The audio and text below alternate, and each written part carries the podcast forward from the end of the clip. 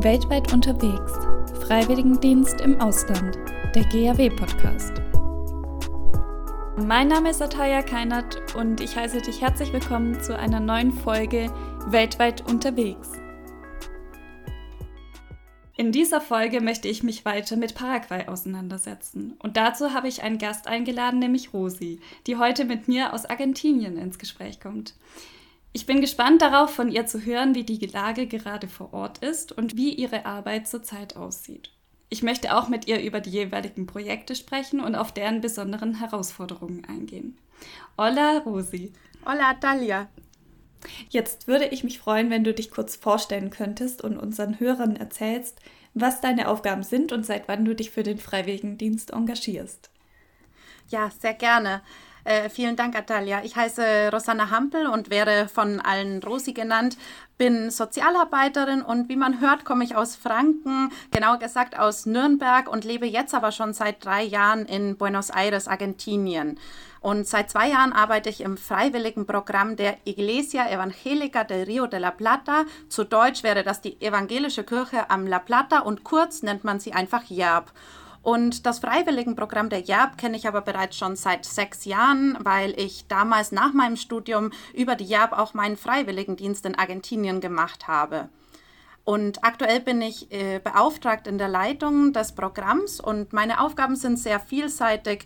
Ähm, zum einen ist es ganz wichtig, eine enge Zusammenarbeit mit unseren Partnerorganisationen in Deutschland zu pflegen. Gleichzeitig begleite ich ähm, die Verantwortlichen und die AnleiterInnen in den Einsatzstellen vor Ort, ähm, hier in Uruguay, Paraguay und Argentinien. Und das Hauptaugenmerk meiner Arbeit liegt natürlich darin, äh, die Freiwilligen zu begleiten. Wir haben da drei Programme Programmkomponenten. Das eine ist das Nord-Süd-Programm, über das beispielsweise auch Bente und Ferdi gekommen sind. Äh, das, sind. das ist ein Programm für junge Menschen aus Deutschland, die einen entwicklungspolitischen Freiwilligendienst in Uruguay, Paraguay oder Argentinien machen möchten. Äh, dieses Programm gibt es auch umgekehrt, nämlich äh, die Süd-Nord- Komponente. Das sind junge Menschen aus den La Plata-Ländern, die einen Freiwilligendienst in Deutschland machen und dort in sozialen und diakonischen Einrichtungen arbeiten. Und außerdem haben wir noch einen regionalen Freiwilligendienst, der sich hier in den drei Ländern abspielt. Die Begleitung der Freiwilligen findet ähm, anhand von Seminaren statt. Wir besuchen die Freiwilligen, wir begleiten sie ähm, durch ihren Freiwilligendienst in dieser Lernerfahrung. Wir begleiten sie auch durch Krisensituationen oder bei Notfällen und natürlich auch in der Logistik. Wow. Ja, wie du gerade auch schon angesprochen hast, ja, in der letzten Folge habe ich ja mit, zusammen mit Bente und Ferdi über ihre Erfahrungen gesprochen. Und die beiden haben in dem SOS-Kinderdorf in Asunción ihren Freiwilligendienst machen dürfen. Und darüber hinaus gibt es noch eine weitere Einsatzstelle des GAWs und zwar das Bildungsprojekt La Calle Escuale. Genau, La Calle Escuela. genau, und schön wäre es, wenn du uns einen kleinen Einblick in die jeweiligen Stellen geben könntest. Also warum gibt es diese Stellen und wer profitiert letztendlich davon? Super. Ja, genau. Also ähm, zum SOS Kinderdorf habt ihr im letzten Podcast schon ein bisschen was gehört von Bente und Ferdi und von ihrer Erfahrung. Ähm, der, die SOS Kinderdörfer sind ja generell auch vielen Menschen ein Begriff. Ähm, generell kann man vielleicht zusammenfassen, dass, dass sich die SOS Kinderdörfer an Kinder und Jugendliche wendet, die aus sozial benachteiligten Situationen kommen, die entweder keine Eltern oder Angehörigen haben oder deren Kindeswohl verletzt wird und die dementsprechend in ihrer Herkunftsfamilie Vernachlässigung, Gewalt oder andere Missständen ausgesetzt sind. Und wenn dann durch einen gerichtlichen Beschluss entschieden werden muss, dass ein Kind aus seiner leiblichen Familie genommen wird äh, und vorherst auch keine andere Möglichkeit besteht zur Adoption oder zur Übergabe des Sorgerechts an eine andere Person aus der Familie, dann sind die SOS mhm. Kinderdörfer eine äh, tolle Anlaufstelle für die Kinder und Jugendlichen. In Paraguay gibt es insgesamt fünf SOS Kinderdörfer, unter anderem äh, eben das Kinderdorf in, in Asunción. Okay. Genau, in, in Asunción, äh, im Kinderdorf in Asunción leben äh, derzeit in etwa 80 Kinder in 14 Hausfamilien. Das kann man sich so vorstellen, dass auf mhm. einem ganz großen Gelände insgesamt 14 Häuser stehen, in denen wie in einer Familie eine Hausmutter, die werden äh, in Paraguay auch Tias genannt, ja. ähm, und dann eben die Hausgeschwister und teilweise auch leibliche Geschwister leben. Und äh, die, der Alltag ist wie in einer Familie. Also man ähm, geht durch die verschiedenen Schritte des Alltags gemeinsam, sei es das Kochen, Essen, ähm, mhm. dass man Hausaufgaben gemeinsam macht, Freizeitaktivitäten und so weiter. Also es ist wirklich wie eine Familie und die Hausmütter geben äh, den Kindern viel Geborgenheit, äh, individuelle Förderung und einen geschützten Rahmen. Und genau, wenn möglich, sollen die Jugendlichen und Kinder irgendwann auch wieder in ihre Herkunftsfamilien zurückkommen, wenn das möglich ist und durch einen langen Prozess erarbeitet werden kann. Manche, frei, manche der Kinder und Jugendlichen bleiben aber auch bis zur Volljährigkeit im SOS Kinderdorf. Genau, die SOS Kinderdörfer werden von, durch Spendengelder und von äh, den sehr bekannten Spendenpaten finanziert. Genau. Wenn ich jetzt einen Freiwilligendienst in ähm, ja, Asunción machen wollen würde, ähm, was wären denn meine Aufgaben dort in diesem SOS-Kinderdorf? Ja, also im SOS Kinderdorf ähm, würdest du als Freiwillige die hauptamtlichen Mitarbeitenden unterstützen in ihren täglichen Abläufen, Aktivitäten und auch Veranstaltungen.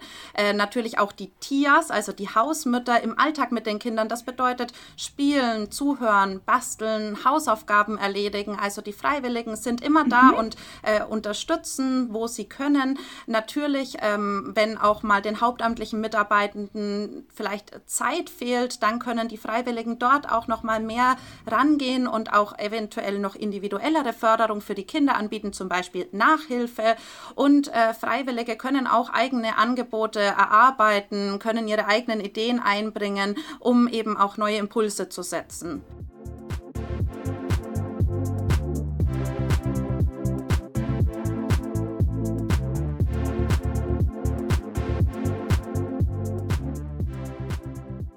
Ja, und dann gibt es das weitere Projekt, ähm, ja, die Calle Escuela, ähm, übersetzt sozusagen Schule der Straße.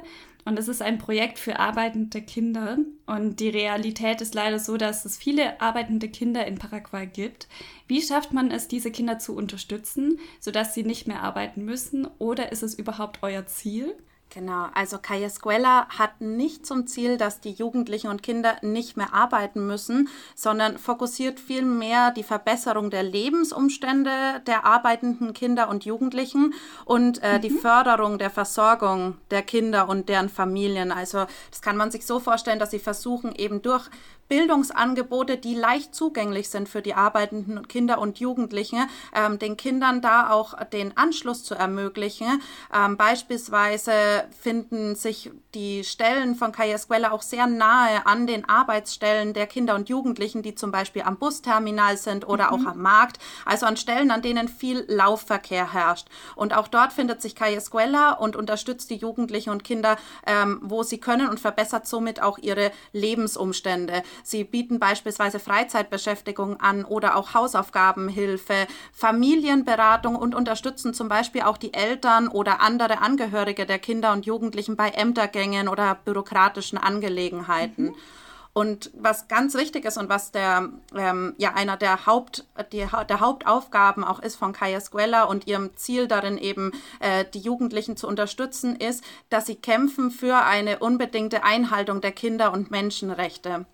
Kai Escuela fördert mhm. die, die Partizipation von Kindern und Jugendlichen als soziale und politische Akteure. Das bedeutet, dass die Kinder und Jugendlichen, die eben ähm, arbeiten, sich auch in, schon in einer Organisation zusammengeschlossen haben. Diese Organisation ist autonom äh, und Kai Escuela unterstützt äh, die Kinder und Jugendlichen äh, darin, sich in der Organisation zu mobilisieren und auch ihrer Stimme Gehör zu verschaffen. Und das Ziel ähm, dieser Organisation Motivation der arbeitenden Kinder und Jugendlichen ist eben nicht die Beendigung ihrer Tätigkeit, sondern dass sich ihre Rechte äh, verbessern, eingehalten werden und bewahrt werden und sich auch ihre Arbeitsbedingungen verbessern können. Dafür demonstrieren sie, dafür gehen sie an die Öffentlichkeit und versuchen auch mhm. mit äh, politischen Akteuren ins Gespräch zu kommen. Ja, du hast gerade die Bildung ja angesprochen. Wie sieht es denn eigentlich mit so einer allgemeinen Schulpflicht aus, wie wir die hier in Deutschland kennen? Äh, fällt das nicht auf, wenn Kinder von der Schule fernbleiben? Genau, also auch in ähm, Paraguay ist das System sehr ähnlich wie in Deutschland. Also es gibt eine äh, Vorschulzeit, ähm, die eher freiwillig ist und mit sechs Jahren beginnt dann die mhm. Schulpflicht für eigentlich neun Jahre. Danach kann man noch in die Oberstufe gehen, aber diese neun Jahre gibt es eigentlich schon eine Schulpflicht. Ähm, auch wenn jedes Kind laut Verfassung äh, Recht auf Schulbildung hat und eben diese Schulpflicht besteht, gibt es dennoch mhm. Kinder, die keinen Zugang haben. Das liegt äh, an verschiedenen Faktoren. Teilweise fehlen tatsächlich, wie du es eben schon auch erwähnt hattest, äh, Kontrollen. Also es wird dann nicht flächendeckend kontrolliert, dass das Kind der ja. Schulpflicht auch nachkommt. Ähm, oft ist es auch so, dass beispielsweise bürokratische Hürden gestellt werden, dass zum Beispiel die Anmeldung an den Schulen und die Wiedereinschreibung jedes Jahr für die Eltern, für mhm. einige der Eltern dann eben auch eine Herausforderung darstellt. Und was auch ein Punkt ist, warum vielleicht viele Kinder und Jugendliche nicht unbedingt äh, ihrer Schulpflicht nachkommen können, ist, dass eben die soziale Ungleichheit, ähm, also das System in Paraguay äh, ist geteilt ja. in ein staatliches und ein privates Schulsystem, also ein öffentliches und privates. Mhm. Und äh, dementsprechend sind ähm, die privaten Schulen, an denen auch nochmal ja, in, an denen mehr Lehrkräfte auch ähm, sind und an denen auch nochmal mehr kontrolliert wird, ob Kinder kommen und so weiter. Die sind okay. stärker gefördert ja. oder werden natürlich teuer bezahlt. Und äh, gerade was mhm. äh, die öffentlichen Schulen angeht, fehlt es oft auch an Lehrkräften oder am Material, was dann eben auch zur Folge hat, dass eben vielleicht Kinder äh, häufiger auch einmal fehlen können. Okay. Ja.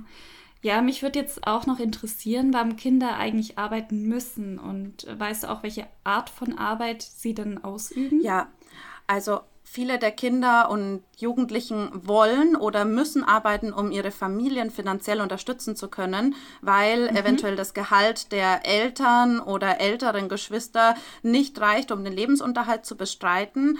Und viele der Kinder und Jugendlichen, die arbeiten, die wachsen auch früh in die Arbeitswelt hinein, weil Eltern sie beispielsweise wegen fehlender Kinderbetreuung mit zur Arbeit nehmen müssen und Kinder dann eben da schon schnell äh, in der Arbeitswelt mit drin sind. Gerade gerade auch auf dem Land in Paraguay findet sich das auch häufig, dass Kinder dann eben mhm. ähm, ja auf dem Feld auch mitarbeiten oder eben im Haushalt.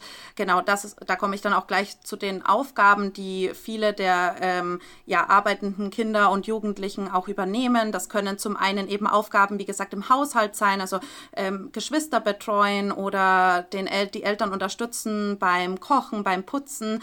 Ähm, in Asunción und eben auch von Calle Escuela in Asunción begleitete Kinder arbeiten häufig ähm, am Markt, verkaufen dort Lebensmittel an Straßenständen oder arbeiten auch unter anderem als mhm. Schuhputzerinnen oder als Friseurinnen.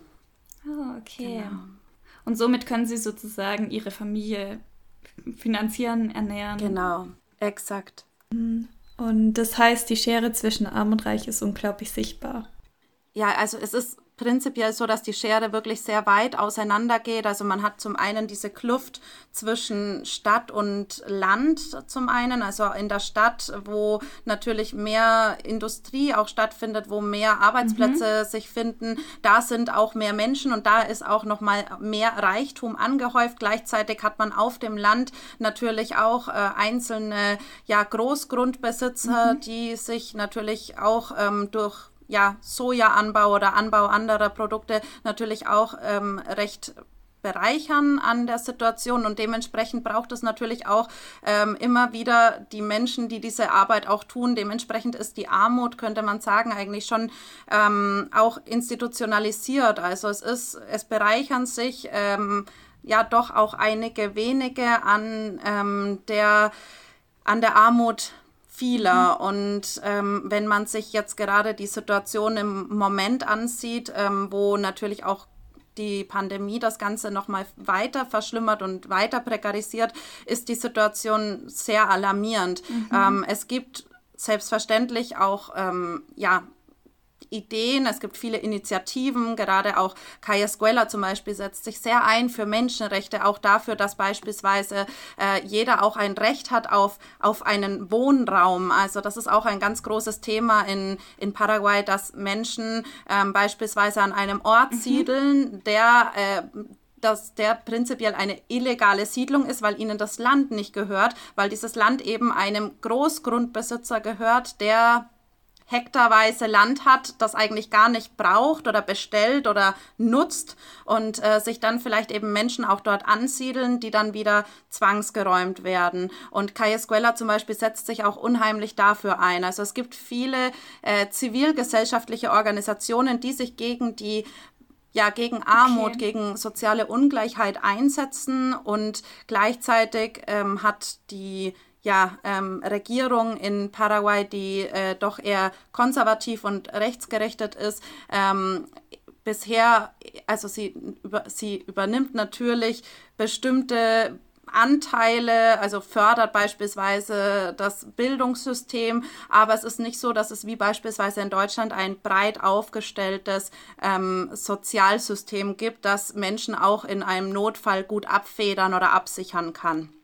Und dementsprechend sieht man eben auch diese starke Schere zwischen eben den sehr reichen okay. und den ähm, ja, sehr prekär lebenden Menschen.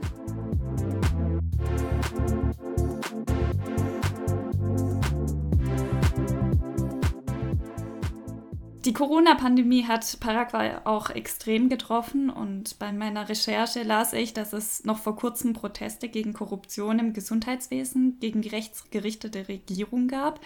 Ähm, Im März gab es zum Beispiel schwere Krawalle in Asunción. Wie gehen die Menschen aus deiner Sicht mit der momentanen Situation um? Genau. Ja, im, im März ist es, wie du eben auch erwähnt hast, äh, wirklich zu einer sehr schwierigen Situation gekommen. Es stand nämlich wirklich das Gesundheitswesen vor dem Kollaps oder ist schon kollabiert. Es gab keinen Zugang zu Behandlungen ähm, bei Covid-Erkrankten. Es gab viel zu wenige Intensivbetten und kaum medizinische Güter, also auch Medikamente, Einwegprodukte, Masken haben einfach gefehlt. Und ähm, es war eben wie du auch schon erwähnt hattest, zurückzuführen auf, auf Korruption und einfach auch auf eine schlechte Planung, eine schlechte Ausstattung der Regierung mhm. ähm, des Gesundheitsversorgungssystems. Es wurde zu wenig Geld ausgegeben, zu spät auch Impfdeals geschlossen und diese Wut, die sich da in der Gesellschaft gesammelt hat, weil einfach, also es ging wirklich um, um Leben und Tod, weil ja. plötzlich ähm, keine Versorgung mehr möglich war und viele Menschen einfach nicht behandelt werden konnten und auch wirklich sterben mussten, weil sie keine keinen Zugang zur Gesundheitsversorgung hatten. Und diese Proteste, die sind dann mhm. hochgekocht, wurden, waren auch teilweise gewaltvoll und hatten zur Folge, dass eben auch einige Regierungsmitglieder zurücktreten mussten. Und heute ist es auch so, dass viele Versprechungen gemacht werden und auch sich und auch teils sich die Situation verbessert hat. Man hat versucht eben ähm, ja die Missstände so ein bisschen aufzuholen, ein bisschen zu verbessern, sich ähm, ja, bessere Impfdeals abzuschließen und ähm, ja, eben auch wieder mehr Geld in den Gesundheitssektor zu pumpen, äh, um eben bestimmte Sachen zu schaffen. Ja. Aber es geht unheimlich langsam voran und weil eben so viel versäumt wurde im Vorfeld, ist es einfach schwer, das aufzuholen. Und ähm, ja, im Moment ist es so, dass ja, die Menschen weiterhin sehr unzufrieden sind. Also man, man hört das auch häufig, ich höre das häufig in, ja, in, in persönlichen mhm. Gesprächen, auch mit Bekannten und ähm, ja auch mit Kollegen in, in Paraguay, dass es eine sehr hohe Unzufriedenheit mit der Politik gibt und die Bevölkerung sehr viel Angst hat, sehr viel Angst in Bezug auf die, ja, auf die Ansteckung mit Covid. Und man, es, ja, es kommen auch immer wieder diese Schreckensnachrichten an einen ran äh, von überfüllten Krankenhäusern, dass auch äh, beispielsweise Mangel an bestimmten Medikamenten herrscht. Und zuletzt ähm, wurde auch ein gravierender Mangel an Sauerstoff ähm, veröffentlicht und wurde äh, in der Gesellschaft ja. diskutiert. Und das macht natürlich Angst, dass man weiß, Mensch, wenn es mich jetzt trifft, ja. was wird dann passieren? Und die Menschen versuchen mhm. sich natürlich so gut wie möglich zu schützen. Wie in jeder Gesellschaft auch gibt es natürlich auch Leute, die das vielleicht anders wahrnehmen, aber viele Menschen versuchen sich wirklich so gut wie möglich zu schützen, ähm, so wenig wie möglich eben sozial zu interagieren und sich so gut wie möglich auch zu isolieren und äh, wenn ja versuchen trotzdem irgendwie der eigenen Arbeit nachzugehen und wollen auch weitermachen und äh, die, ja und hoffen, dass es vielleicht bald zumindest auch mit der Impfkampagne schneller vorangehen kann. Das heißt, es sind schon welche geimpft. Es sind bisher, also zum heutigen Stand sind 6% der Menschen mit der ersten Dosis geimpft. Okay. Ja. Das ist eine Verbesserung von da, wo es vor drei Wochen war. Da war es, glaube ich, zu diesem Zeitpunkt mhm. ein mhm. Prozent der Bevölkerung, die geimpft wurden. Also es geht voran, ja. aber es sind eben ähm, ja, kleine Schritte.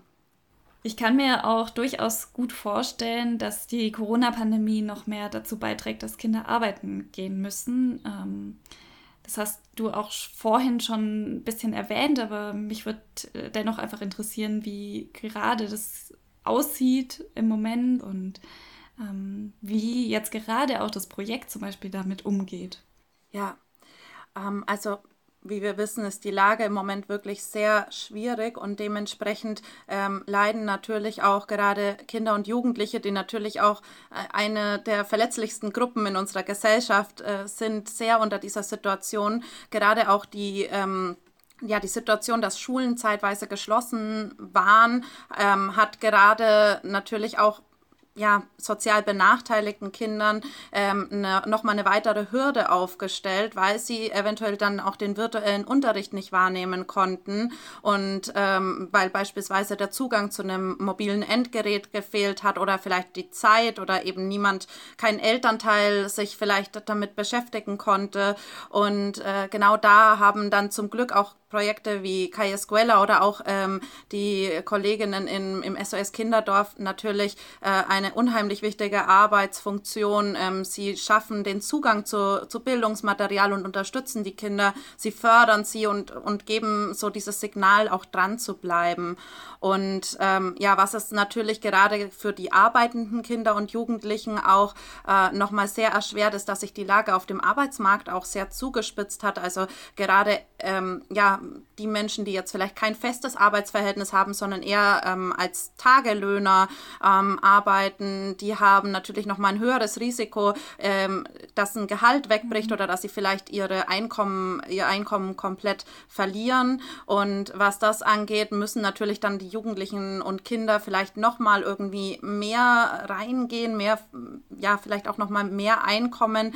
Ähm, gewinnen. Und äh, was bei den Kindern und Jugendlichen in Asunción, die eben gerade an belebten Orten ihr Geschäft machen, die gerade äh, in ja in an Orten arbeiten, an denen viel Laufkundschaft auch äh, da ist, da ist es natürlich auch schwierig, weil durch die geringerte, verringerte Mobilität natürlich auch weniger Menschen dann vorbeikommen und beispielsweise sich am Straßenstand noch kurz was zu essen kaufen. Und dementsprechend müssen mhm. die arbeitenden Kinder und Jugendlichen natürlich auch nochmal ähm, vielleicht mehr arbeiten oder eben auch ähm, ja, länger und ähm, was natürlich auch nicht zu vernachlässigen ist, ist das hohe Ansteckungsrisiko, das Kinder und Jugendliche natürlich in dieser Situation ja. dann auch nochmal haben, weil sie eben in viel in Kontakt auch mit anderen sind. Also dementsprechend kann man sagen, was natürlich unheimlich wichtig ist, ist wirklich die Funktion der, der, ähm, ein, also der, der sozialen Einrichtungen, der Organisationen in dieser ja. Zeit, Kaya Escuela, die eben ähm, die arbeitenden Kinder und Jugendlichen unterstützt und es das SOS Kinderdorf, was die Kinder und Jugendlichen eben eher in ihrer äh, in ihrem Alltag äh, unterstützen kann. Und ja, da muss ich auch immer sagen, dass ich äh, unsere Kolleginnen da sehr bewundere für die Arbeit, die sie leisten und dass sie sich auch immer wieder so flexibel an den Bedürfnissen der Kinder und Jugendlichen orientieren und ja, äh, auch mit Hygienekonzepten arbeiten, sich flexibel auf diese Situation einstellen. Mhm. Mich würde jetzt noch interessieren, arbeiten die Kinder jetzt dauerhaft unterm Alltag durch oder haben sie auch eine Möglichkeit äh, schon zur Bildung oder ähm, ist es so ein, dass sie so zum Beispiel morgens in die Schule gehen und mittags dann arbeiten? Wie sieht es dort aus? Genau, also es ist tatsächlich so, dass viele der Kinder und Jugendlichen trotzdem versuchen, auch äh, häufiger in die Schule zu gehen. Sie schaffen es vielleicht nicht jeden Tag, nicht regelmäßig, aber sie versuchen trotzdem dran zu bleiben und auch ihr Recht auf Bildung wahrzunehmen. Und äh, gerade auch Kaya Escuela ähm, versucht sie natürlich darin auch zu motivieren und äh, ihnen auch mitzugeben, dass das unheimlich wichtig ist und dass sie ähm, das auch wirklich brauchen, um eben auch in ihrem, für ihre Zukunft eine, eine Perspektive zu zu haben.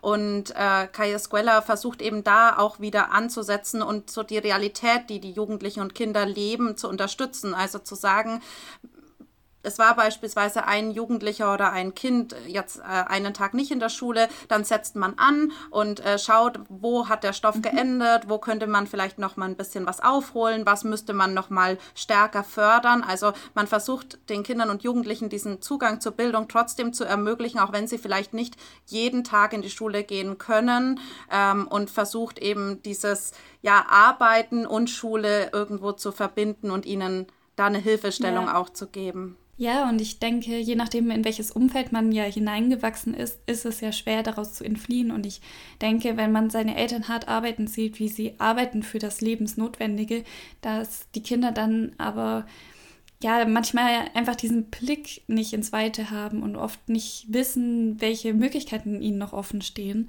Ähm, daher ist es ja umso wichtiger, was ich sehr gut finde und auch großartig, dass die Stellen, die Projekte diese Kinder weiterhin so unterstützen, diesen Weg noch weiter zu gehen und ihnen Möglichkeiten geben und dass sie dann mit der Bildung und deren Abschluss ihren Weg gehen können, den sie dann auch wollen. Ja, ja, und es ist auch so bewundernswert, wenn man sich das mal anguckt, ne? wenn man so, also ich kann jetzt von mir sprechen, ähm, ich äh, durfte aufs Gymnasium gehen und hatte äh, mhm. die Möglichkeit, auch nebenbei vielleicht noch ein Hobby auszuüben und war in dieser Hinsicht total beschützt und ich finde das immer unheimlich spannend zu sehen und, und so bewundernswert auch, wie, wie sich Kinder und Jugendliche einfach auch teilweise wirklich bewusst, natürlich auch aus den Umständen heraus, äh, dazu entscheiden zu sagen, ich möchte, ich, also ich, ich möchte da auch wirklich unterstützen, ich muss unterstützen und dann versuchen, das irgendwie alles in den Einklang zu bringen. Also die, das Arbeiten genauso wie auch äh, die Schulbildung mhm. und dann eben vielleicht auch noch äh, Freizeit zu verbringen und auch mal Fußball zu spielen oder,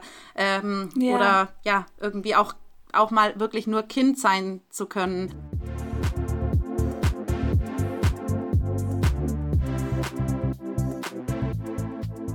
Zum Schluss möchte ich noch auf ein Thema eingehen, was mir vorher nicht bewusst war. Paraguay hat zwei Amtssprachen und einmal Spanisch und dann Guarani. Äh, Guarani ist auf der einen Seite eine Sprache, aber auf der anderen Seite wird sie also so wird die indigene Bevölkerung bezeichnet. Ähm, blöd gefragt, aber wie kam es dazu? Mhm. Genau, also wie du schon gesagt hast, ähm, ist, ist damit sowohl eben die indigene Bevölkerung gemeint und aber eben auch die Sprache. Und äh, man muss auch sagen, dass tatsächlich jetzt im Moment äh, wirklich 85 Prozent der Paraguayer Guarani als Muttersprache sprechen. Also Paraguay damit auch wirklich, wie du es schon recherchiert mhm. hast, eine Ausnahme auch ist, in, auch unter den lateinamerikanischen Ländern, ähm, weil die meisten Paraguayer wirklich zweisprachig auch sind und ähm, eben sowohl sich mit Spanisch als auch mit Guarani verständigen können. Und äh, genau, Guarani, ähm, die indigene Volksgruppe, ist heute in Paraguay, Argentinien, Brasilien und ähm, Bolivien vertreten. Und äh, in der Zeit der, der Kolonialisierung ähm, war, kamen die, die Spanier und äh, die Guarani auch sehr schnell in Kontakt.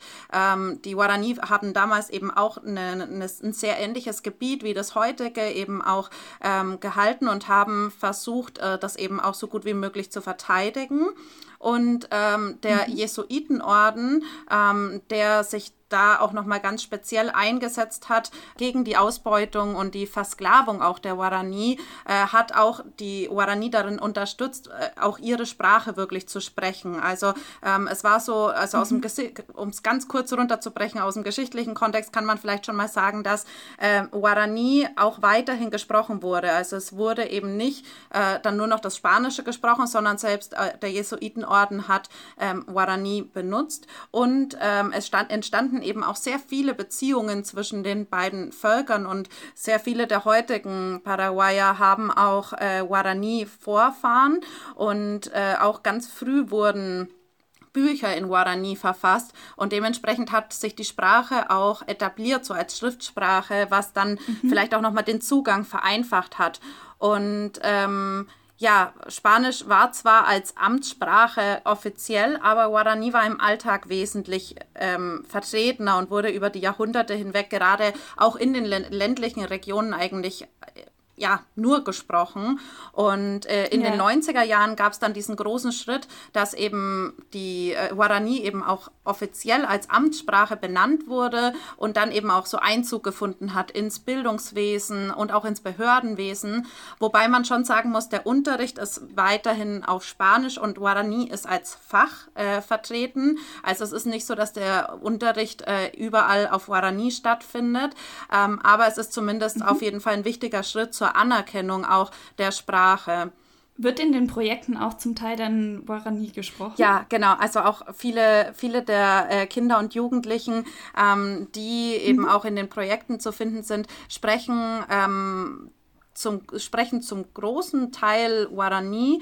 Ähm, viele auch, weil ja. beispielsweise auch ihre Eltern oder ihre Großeltern auch aus den ländlicheren Regionen in die Stadt vielleicht gezogen sind oder weil einfach auch die Sprache überall vertreten ist und man sie eben auch lernt. Manche, manche der ParaguayerInnen sprechen ähm, eher nur eine der beiden Sprachen wirklich fließend. Ähm, einige sprechen wirklich beide fließend. Ähm, und bei den Kindern und Jugendlichen ist das auch so. Jetzt zum Schluss kommen wir zu den kurzen Fragen am Ende. Super. Ähm, wie kommt es, dass du in Argentinien lebst? Ja, genau. Wie ich vorhin auch schon erzählt hatte, habe ich ja meinen Freiwilligendienst auch 2015 hier in Argentinien mhm. gemacht und da habe ich dann meinen heutigen Mann kennengelernt und äh, seit drei Jahren leben wir jetzt eben wieder hier, weil wir uns entschieden haben, dass wir eben hier auch bei, bei seiner Familie leben möchten. Wow. Welche Sprache würdest du gerne einmal lernen, Natalia? Ich würde gerne ähm, Neuhebräisch lernen. Also ich habe Althebräisch gelernt schon, äh, kann also übersetzen und äh, lesen, aber ich möchte gerne auch äh, selber Hebräisch sprechen können. Toll, schön. Welchen Gegenstand würdest du mir als Souvenir mitbringen, falls du wieder hier in Deutschland sein würdest? Also ich, ich würde dir ganz klassisch natürlich den Mate mitbringen. Der Mate ist ein, ähm, ja, ein Getränk, was man hier in Argentinien und in der Region eigentlich überall findet. Äh, ein kleines Gefäß, mhm. äh, ganz traditionell zum Beispiel aus Kürbis, mit einem Röhrchen, das man Bomisha nennt. Und da füllt man dann den, Ma also die Scherba, den Tee mhm. ein und dann trinkt man das ganz frisch aufgebrüht mit Wasser und eben normalerweise aus, also vor der Pandemie auch ganz gesellig in der Runde und ja. gibt das dann rum. Und würde ich noch einen Abstecher vorher über Paraguay machen, dann würde ich dir sogar noch einen Tereré mitbringen. Das ist nämlich die Version, ähm, also ein, ein ähnliches Prinzip, aber eben mit eisgekühltem Wasser, weil es in Paraguay auch sehr, sehr heiß mhm. ist und äh, auch nochmal mit ähm, ja, anregenden Kräutern in, in dem Tee. da freue ich mich, wenn du mal nach Deutschland kommst. Super. ähm, ich wollte dich noch fragen, was war eigentlich für dich eine der wichtigsten Erfahrungen in deinem Freiwilligendienst? Ja, ich habe mir vor dem Freiwilligendienst sehr den Kopf zerbrochen, ähm, wie es wohl mit der Sprache sein wird. Und äh, da ich die Sprache jetzt nicht davor gelernt habe und durch Corona keinen Sprachkurs machen konnte, ähm, ja, und ich habe gemerkt, dass es dann doch nicht nur die Sprache war, sondern noch viel, viel mehr. Und ich konnte mich dennoch mit den Kindern verständigen. Und ich habe gemerkt, dass die Sprache dann letztendlich nicht das größte Problem war für mich. genau. Was wünschst du dir ähm, am meisten für die Zeit nach der Pandemie? Also ich habe so zwei Wünsche, würde ich sagen. Ich würde mir zum einen wünschen, dass äh, die Menschen, die jetzt am meisten und dies, unter dieser Situation gelitten haben, die so am verletzlichsten auch waren in dieser Zeit, dass die die notwendige Solidarität erhalten halten und dass auch die Menschen, die sich in der Pandemie für andere eingesetzt haben, auch nochmal mehr Beachtung erhalten. Und ganz persönlich wünsche ich mir auch, dass ich meine Mitmenschen dann einfach mal wieder mit einer Umarmung begrüßen darf. Sehr schön. Und Atalia, zum Thema Pandemie, hast du während der Pandemie vielleicht ein neues Hobby oder eine neue Leidenschaft entwickelt? Und wenn ja, welches? Also der Podcast, das wissen, glaube ich, jetzt schon die Hörer sehr gut. Ähm, aber ich habe tatsächlich auch noch so ein privates äh, ja, Hobby entdeckt, so dieses Backen und Kochen und äh, gerade auch Schön. ganz viel auszuprobieren und ähm, ja, das macht mir sehr, sehr viel Spaß. Ja, es freut mich sehr, dass ich heute mit dir über so wichtige Themen sprechen durfte und ich wünsche dir alles Gute. Vielen Dank, Atalia. Ich habe mich auch sehr gefreut, heute in deinem Podcast dabei sein zu dürfen und es war wirklich eine sehr, sehr angenehme Stimmung. Vielen Dank, dass ich dabei sein durfte. Und ähm, ich schicke dir ein Abrazo. Das ist eine Umarmung. Dankeschön. Was außerdem noch ganz schön wäre, wenn du uns auf Instagram folgen würdest unter gab-vernetzt.